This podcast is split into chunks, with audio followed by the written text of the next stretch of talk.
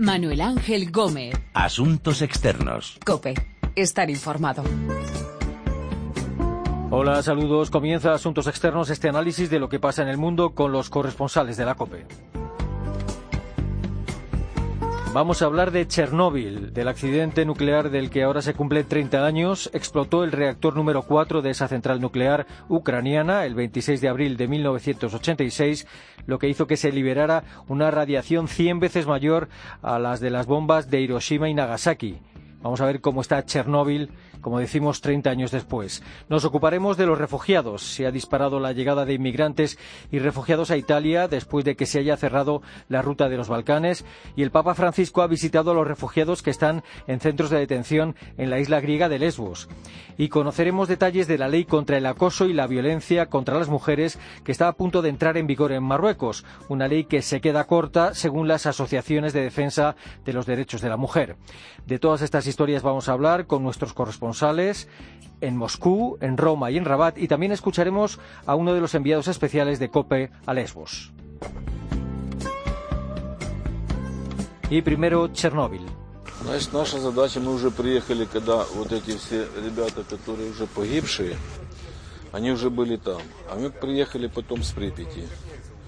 y выполняли свои обязанности согласно э, наших расчетов и штатных. 30 años se cumplen desde el accidente de Chernóbil. Explotó el reactor número 4 de la central nuclear, liberó a la atmósfera más de 6 toneladas de material radiactivo, se propagaron isótopos radioactivos en 200.000 metros cuadrados en Europa. Alexander Okrinenko, bombero, le escuchábamos, contaba que cuando llegaron a la central nuclear estaban muertos todos los que estaban allí. Se lo contaba a Ricardo Marquina, nuestro corresponsal en Moscú, que ha estado en Chernóbil recogiendo testimonios y elaborando un documental. Ricardo Marquina, saludos. Hola, buenas. Eh, ¿Cómo está ahora toda la zona próxima a Chernóbil? ¿Qué es lo que pasó y cuánta gente murió?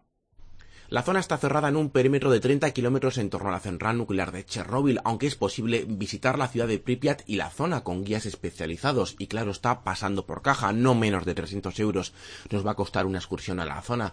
En cuanto a lo que pasó, estoy seguro que la mayoría de los oyentes lo saben, pues pese a Fukushima, Chernóbil ha sido el mayor accidente nuclear de la historia. Y es que el 26 de abril de 1986, durante unas pruebas en la central nuclear, el reactor número 4 explotó, liberando ingentes cantidades de materiales radiactivos que volaron por los cielos de media Europa. Aquella explosión la oyó desde su apartamento en Pripyat, el que era entonces jefe de la policía de esa ciudad.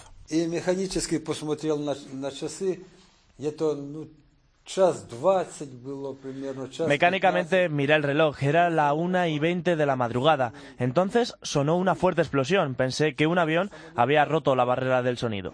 El momento de la explosión y en las primeras jornadas murieron 30 personas, pero fueron luego los liquidadores los encargados de crear un caparazón sobre el reactor averiado, unos 100.000 soviéticos, los que murieron por la radiación, muriendo además de forma realmente horrible. Y cientos de miles de personas, sobre todo en Bielorrusia, sufrieron cáncer, especialmente de tiroides, aunque nunca ha habido un estudio oficial que ponga cifras a la catástrofe. Mm.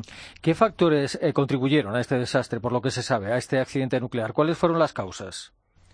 A día de hoy continúa el debate sobre si los culpables fueron los operadores del reactor o los diseñadores del mismo, aunque parece evidente, pasados ya muchos años, que el reactor tenía deficiencias muy serias, ya que como el de Chernóbil había una treintena de reactores de ese mismo estilo repartidos por toda la Unión Soviética, que fueron cerrando en cascada tras el accidente de Chernóbil. Un trabajador de aquel reactor lo tiene muy claro.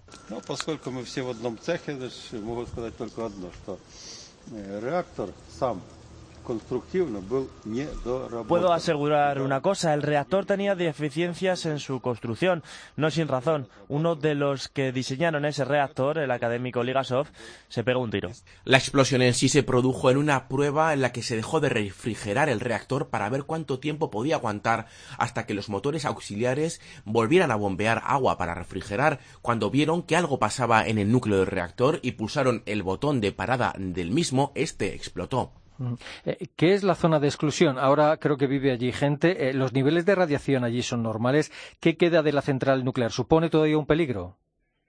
Hay lugares que continúan siendo altamente radiactivos, sobre todo donde cayó polonio, pero en una visita de varios días a la zona se recibe menos radiación que en un vuelo intercontinental, por ejemplo. La central está parada, sus cuatro reactores. El cuarto, el que explotó, está cubierto por un armazón que amenaza ruina tanto por las filtraciones de agua al interior como de gases radiactivos al exterior, y ese sí supone un peligro, aunque el nuevo sarcófago, pagado con dinero europeo, muy avanzado ya, debería estar listo en unos dos años. En ese momento la amenaza será mínima. ¿Y cuáles fueron y, han sido las consecuencias para la salud de este accidente nuclear? Bueno, la verdad es que quien sufrió ese accidente en toda su intensidad fue Bielorrusia. El viento llevó a este pequeño país el grueso de los materiales contaminantes. Cientos de miles de bielorrusos han sufrido problemas de tiroides desde entonces. Los casos de nacimientos con deformaciones o de niños fallecidos son incontables en Bielorrusia y prácticamente tres cuartas partes del territorio bielorruso quedaron contaminadas. No se puede decir que cada caso de cáncer en Bielorrusia desde 1986 sea culpa del accidente, pero su aumento fue exponencial. Y en tu documental sobre Chernóbil, ¿qué testimonios recoges? ¿Qué, nos cuentes eh, y dónde se podrá ver? Bueno, en mi documental llevo, llevé a seis habitantes de Pripyat, la ciudad que fue evacuada a la carrera, a sus casas, a sus puestos de trabajo, a las calles y a los lugares que más querían o más les gustaban para recordar aquella vida perdida y las jornadas de miedo del accidente. Por el momento, estamos buscando ahora mismo algún canal de televisión, tanto español como extranjero, que muestre algún tipo de interés, así que todavía no puedo deciros, por desgracia, dónde se podrá ver.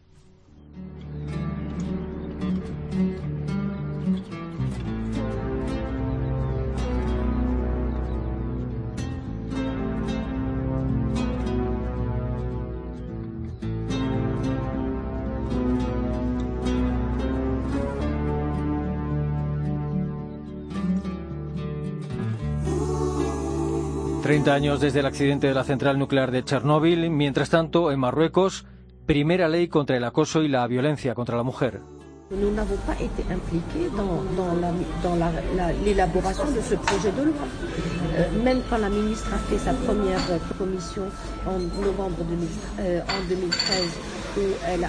Nous n'avons pas été impliqués dans, l'élaboration de ce projet de loi. Même quand la ministre a fait sa première commission en novembre 2013, où elle a esta ley es una buena noticia, pero se queda corta para algunos. Se quejaba la representante de una asociación de defensa de los derechos de las mujeres de que no habían contado con ellas para participar en la comisión que diseñó esta ley contra el acoso y la violencia sexual.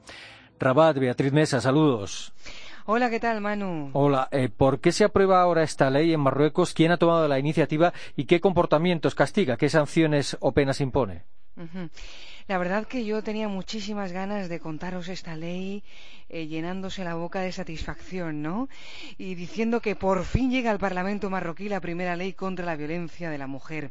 Si no fuera Manu porque su contenido es ambiguo, está lleno de vacíos legales que deberían reforzar la protección de la mujer, os puedo garantizar que si no fuera por esto, sería la primera ley vanguardista en una sociedad conservadora que está viviendo una revolución femenina silenciosa.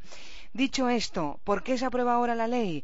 Pues aprueba porque tenemos una nueva constitución marroquí que se aprobó en 2011 y en donde se contempla un artículo, el 19, que estipula que el hombre y la mujer son iguales en sus derechos civiles, económicos, políticos, sociales, culturales y otros artículos que también habla de la igualdad de la mujer, del respeto de la mujer que hacen que la clase política tuviera que ponerse las pilas para aprobar una serie de dispositivos eh, legales en relación este caso a la protección de la mujer. Leyes que vienen como resultado ¿no? de esa nueva constitución, pero también viene después de, muchos años eh, viendo un movimiento femenino que es motor en la transición de Marruecos hacia esos nuevos espacios de integración para la mujer, una lucha constante para conseguir mecanismos legales que proteja a una mujer eh, que ha sido excluida en todos los sentidos y sobre todo una mujer maltratada. ¿eh? También había una lucha sobre las mujeres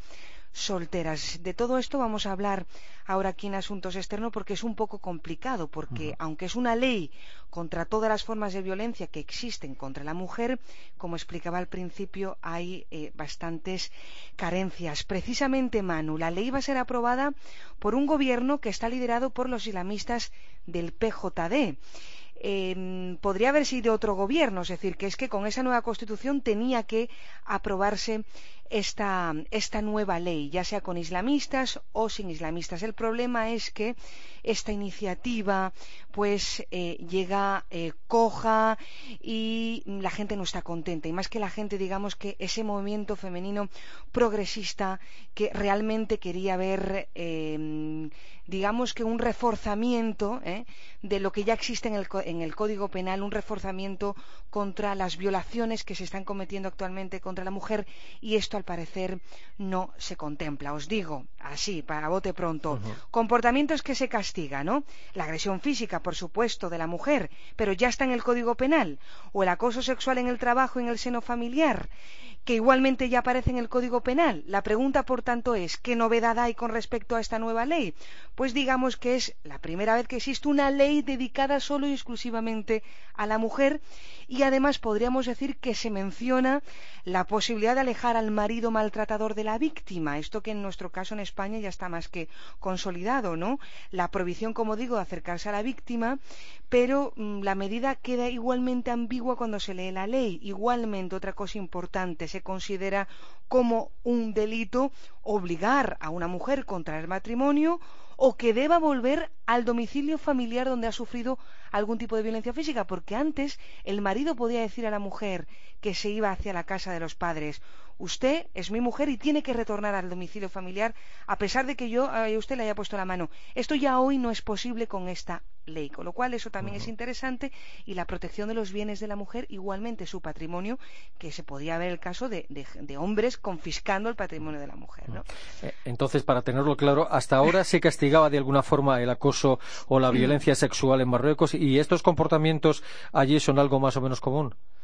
Sí, se castigaba el acoso o la violencia sexual, pero esta, esta ley lo que va a hacer es reforzar de alguna manera esto que ya estaba contemplado. Eh, hay que decir que la mujer siempre se ha sentido muy desprotegida en el ámbito profesional debido al acoso de, de los trabajadores, eh, tanto empleados como jefes. Y había una necesidad por parte del colectivo de la mujer de que se reforzara esa, ese dispositivo legal, ¿no? Porque desgraciadamente hoy todavía la mujer en Marruecos pues teme denunciar para evitar represalias o la expulsión de su puesto de trabajo y desgraciadamente, desgraciadamente, el hombre eh, queda totalmente eh, impune a pesar de que existe esa ley que en este caso debería proteger a la mujer. La ley no se aplica en Marruecos es un clásico, la, la, las leyes existen, pero después a la hora de aplicarse, pues hay un gran trecho, ¿no? Entonces, eh, creo que para los años venideros ese combate y esa lucha de la mujer y del colectivo en general del, en favor de los derechos humanos, pues va a tener que seguir trabajando especialmente para que la justicia aplica, aplique las leyes. Mm. Eh, creo que la legislación, que esta legislación nueva, que, que se va a aprobar, que todavía no está aprobada, castigaría el acoso y violencia sexual independientemente del sexo de la víctima. Sí, en la, en la, ley, bueno, en la ley no se habla de esto, la ley hace alusión exclusivamente a la violencia contra la mujer. Uh -huh. No estamos en el nivel de España, donde creo, Manu, que sí que se hace mención al sexo, a los dos sexos, ¿no? En este caso no estamos hablando de eh, una ley dedicada solo a la mujer. Lo que sí es interesante es, bueno, interesante en negativo, y es que de esta ley, ¿qué es lo que se esperaba, Manu? Se esperaba especialmente que se contemplara la violencia conyugal. En Marruecos la violencia conyugal ni siquiera está en el debate, algo que en nuestro caso, en nuestro país, está más que consolidado también. La violencia conyugal, para los más conservadores y para los más islamistas, como dirían aquí, es hors de question, es totalmente eh, incontemplable porque existe una ley islámica, la Sharia, donde, según ellos interpretarían, la obediencia de la mujer al hombre es un hecho irrefutable. Y en el caso de que haya una relación sexual, pues eh, no existe la violación. Sin embargo, las mujeres de las asociaciones que están todos los días recogiendo llamadas en los centros de escucha me hacían ver cómo era fundamental eh, que se contemplara la violencia conyugal porque hay muchas quejas de mujeres que se sienten violadas precisamente por la obligación de mantener relaciones sexuales. Y en este caso, por ejemplo, la ley no va a proteger a la mujer. Entonces aquí, pues, eh, digamos que hay una distancia muy grande entre las reivindicaciones de las mujeres y, la puesta en marcha de una ley por parte de un gobierno encabezado por los islamistas que sí están influyendo en este caso los islamistas a través de su propia ideología. Se niegan a aceptar la violencia conyugal y esto, digamos, que representa ese eh, punto negro. Y otra cosa también, la amenaza psicológica tampoco eh, se contempla en, esta, en esta nueva ley. Con lo cual, mm, la gran pregunta, los mecanismos que se necesitan de prevención del maltrato y de la violencia no aparecen y esto es fundamental. Y las mujeres eh, que han sido víctimas del maltrato te dicen, yo no quiero meter a mis maridos en la cárcel, señores, yo lo que quiero es que se, alejen verdaderamente de mí ¿eh? y, que, y, sentirme protegida a través de unas medidas eh, preventivas y de sensibilización, que esto no aparece tampoco recogida en esta eh, ley. Las asociaciones de defensa de derechos de, de las mujeres allí en Marruecos, ¿qué quejas tienen sobre esta ley? ¿Qué carencias creen que tiene esta ley? Pues eh, precisamente una de las grandes carencias, como venía explicando, es la prevención. El sistema de prevención ha insistido muchísimo para evitar eh, la agresión física. También eh, se necesitaría, en el caso de que se pusiera en marcha un verdadero dispositivo legal en aras de proteger a la mujer frente a una agresión física o frente a una amenaza psicológica, la coordinación entre los cuerpos y fuerzas de seguridad la justicia, la víctima y el agresor, ¿no? Esta, esto que llaman coordinación, pues de momento no, no existe. Y, evidentemente que entre, entre todas las quejas de las mujeres, especialmente, es lo que estaba diciendo, violencia eh, conyugal y eh, medidas de prevención, básicamente, Manu.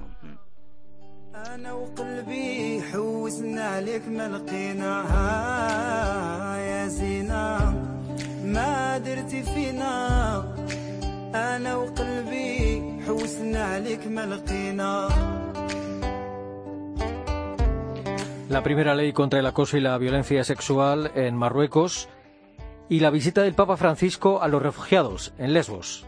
Abbiamo visitato uno dei campi dei rifugiati. Tanti di loro erano bambini. Alcuni di loro, di questi bambini,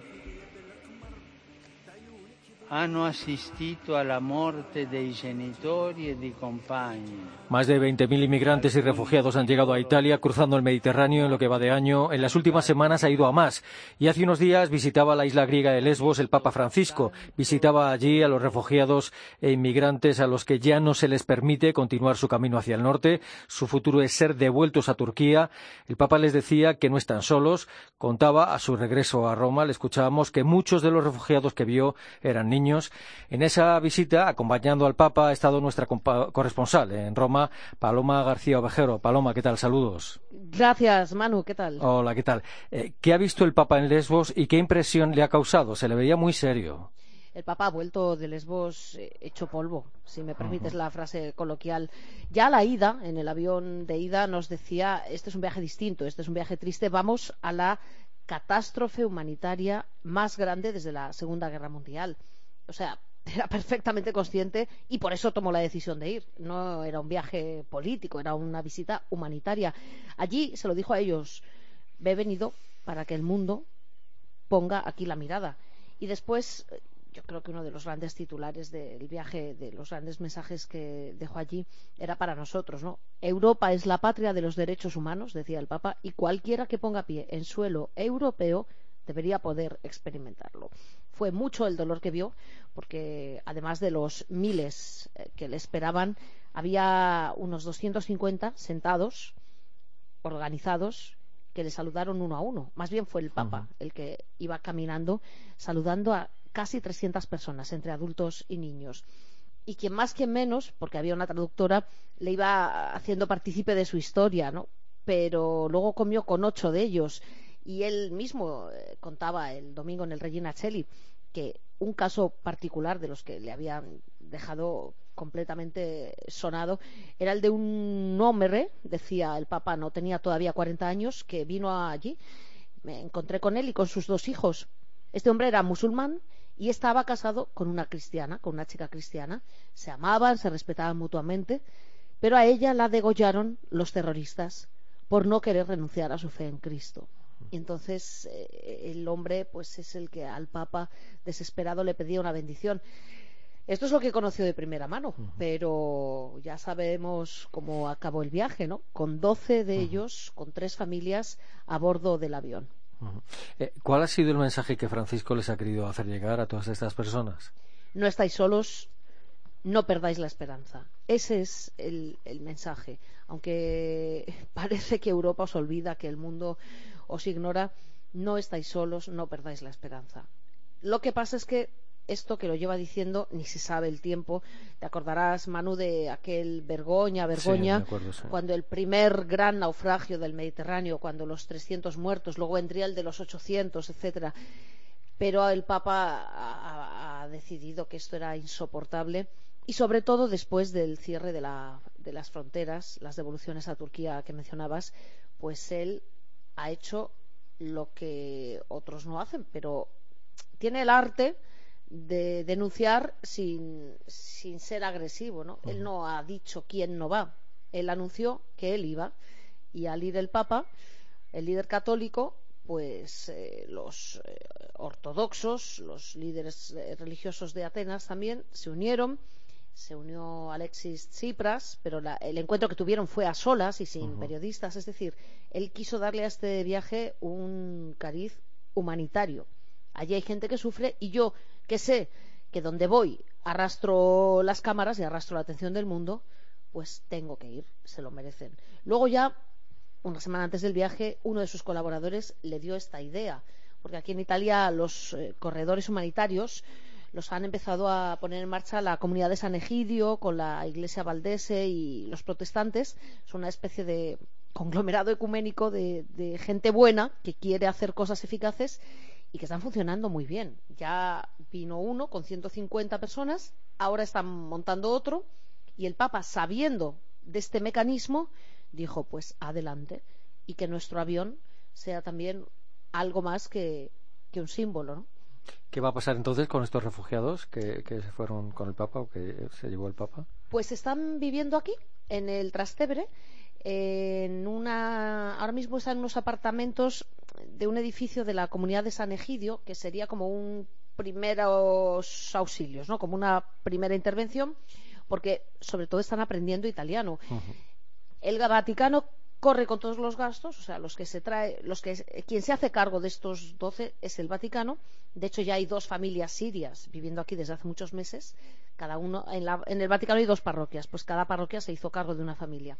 Ahora estos de la comunidad de San Egidio, que son, digamos, los expertos, los que están en el campo de actuación, pues están primero gestionando aunque vienen con papeles, pero bueno, eh, haciendo todos los trámites burocráticos, eh, las primeras revisiones médicas, eh, enseñándoles italiano.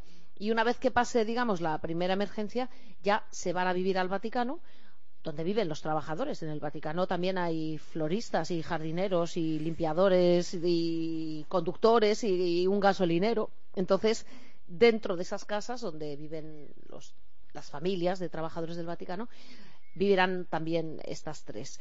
Y después, la idea es que ellos vuelen, porque, por ejemplo, el matrimonio que vino con un hijo de tres años son ingenieros los dos.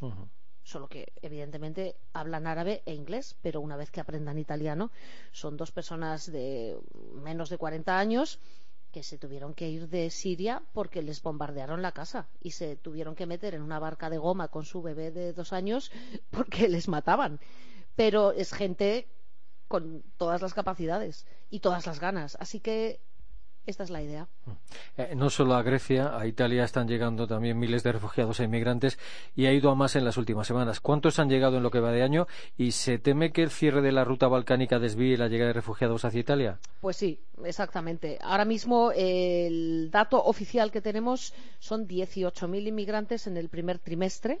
No estoy contando abril, donde llevamos ya unos cuantos naufragios y muertos, pero 18.000 inmigrantes en el primer trimestre. Lo que pasa es que, efectivamente, desde esa fecha fatídica, pues eh, lo que se espera es que el número se multiplique. Ya se calculaba una especie de llegada masiva, mm, el doble que en 2015.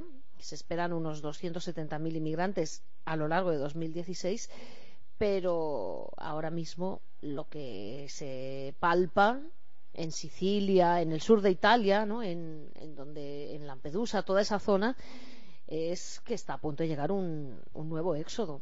Y podemos estar hablando de centenares de miles de personas, porque es que la, ruta que los traía a Europa eh, está cerrada. Ahora tienen que bajar, digamos, para volver a salir a través de Libia y del canal de Sicilia. No hay vuelta atrás para la mayoría de ellos. ¿no? Los de Siria, de Eritrea, Somalia, no, no, no pueden decir volvemos a casa, eh, cambiamos de planes. Tienen que seguir avanzando y, según los expertos de Médicos Sin Fronteras, de ACNUR, etcétera, los que se ocupan de, estos inmigrantes, pues estaría ahora mismo produciéndose eh, el movimiento de las masas eh, hacia el sur para poder volver a embarcar en vez de por el Egeo por el Mediterráneo. Pero vamos aquí por mucha ayuda que se da y en esto el gobierno Renzi creo que lo está haciendo con bastante responsabilidad. Hay un 10% de los que llegan que, viven en unas condiciones muy precarias y fuera del sistema médico, sin ningún tipo de asistencia, vagan por eh, los campos. No todos, pero mmm, se calcula que el 10% de los que llegan de alguna cosa, forma se convierten en, en marginados, ¿no? en apátridas. ¿Y, ¿Y, el gobierno Renzi se está preparando de alguna forma por si se da esa llegada masiva como la de Grecia? Pues están en ello, porque el gobierno Renzi es un gobierno frágil, gobierna en coalición y tiene que negociarlo todo. Entonces, eh, sabemos que hay una serie de peticiones de asilo, que se está negociando el cupo para poderlo ampliar y hoy por hoy mm, los que vienen así en barco o los que se rescatan en el agua se distribuyen en todas las regiones de Italia. Incluso, esto es nuevo, Marnu, en el norte, donde tradicionalmente pues, ha habido más prevención hacia los inmigrantes, más racismo, la Liga Norte, eh, están aceptando mejor que en años anteriores esta llegada y sobre todo este proceso de integración y de acogida pero los centros de refugiados siguen desbordados y hace falta dinero y hace falta Europa que se comprometa a acoger. No caben y no hay un país que asuma todo el volumen que llega por el Mediterráneo. Estamos en ese punto todavía negociando, todavía contando muertos y sin nada concreto. Aguantamos nuevas leyes, aguantamos hoy que todavía existan reyes, castigamos al humilde y aguantamos al cruel, aguantamos ser esclavos por nuestro color de piel. Miles de refugiados están llegando a Italia tras cruzar de manera precaria el Mediterráneo y miles de ellos, de refugiados e inmigrantes, continúan en la isla de Lesbos, en centros de detención, a la espera de ser enviados a Turquía. En Lesbos ha estado Antonio Rantia.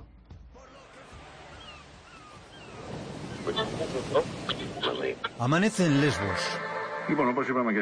Y días después de que el Papa dejara la isla, sus 86.000 habitantes tratan de recuperar la normalidad. Atrás queda una visita que para algunos ha supuesto mucho. El Santo Padre se ha convertido en la voz del mundo, dice Yorgus, un joven de 38 años, propietario de un comercio en pleno puerto de la capital, Mitilene. Desde su tienda pudo seguir la ofrenda floral que realizó Francisco. Habrá un antes y un después, asegura, en un país que todavía recuerda las primeras deportaciones a Turquía. Se produjeron a escasos metros de donde los turistas que bajan de sus cruceros se entremezclan con uno de los campos de refugiados no oficiales donde los perros ladran y deambulan solitarios, donde hacinados los llegados en barcazas a la isla se pegan por la comida. La situación no mejora en el resto de centros de refugiados. El gobierno griego no quiere fotos incómodas y por eso impide el acceso a los medios de comunicación al campo de Karatepe. La orden es directa, los refugiados no pueden tener contacto con los periodistas, nos lo recuerda Estravos, un funcionario griego que apuntando a una barrera hace las veces de portavoz. La prohibición se acaba cuando uno habla con un grupo de niños que juega las cartas fuera del campo. Eh, Abderassan es sirio, tiene 12 años, llegó en una barcaza, es una de las mil personas acogidas en Karatepe, una esplanada donde las vallas conviven con los barracones y las tiendas de campaña. Sin perder la sonrisa y simulando con la mano derecha un disparo, nos explica cómo el Daesh mató a su familia. Somos humanos, reza un cartel colgado de una valla. La situación en Karatepe es desbordante. La de Moria, el otro centro de refugiados oficial gestionado por el gobierno griego, también. El Papa estuvo en su interior, pero según las ONGs no lo vio todo. En esta antigua prisión militar conviven más de 3.000 personas. La tensión por la falta de comida es continua. Desde las 6 de la mañana la gente ya se empieza a poner en las colas de la comida para poder pillar sitio y no, y no quedarse sin comida. Y es un caos. Cope consigue hablar con uno de los pocos españoles que accede a esta fortaleza con muros de 4 metros de altura y concertinas. Israel pertenece a la Fundación Remar y da de comer todos los días a los refugiados. En Lesbos la solidaridad habla español. No están solos, nos dice Israel, cuando todavía resuenan las protestas en la calle pidiendo el cierre del centro. A 40 kilómetros, otra realidad paralela, la de los 20 grados, el sol y la gente en las playas de Lesbos. Solo una fragata militar atracada en el puerto nos recuerda que el drama de los refugiados todavía existe.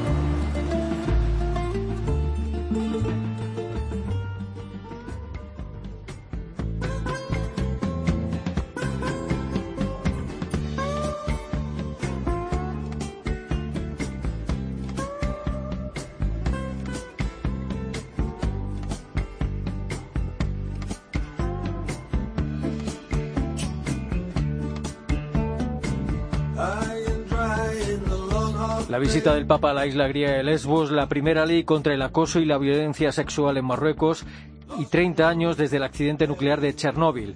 Nos lo han contado nuestros corresponsales en Moscú, Rabat y Roma y uno de los enviados especiales de COPE a Lesbos, Antonio Rantia. Hoy ha estado en el control nuestro compañero Pedro Díaz Aguado. Recuerden que nuestra dirección de email es asuntosexternos.cope.es y que también estamos en Twitter, Asuntos Externos, todo junto. Volvemos con Asuntos Externos dentro de una semana aquí, en cope.es.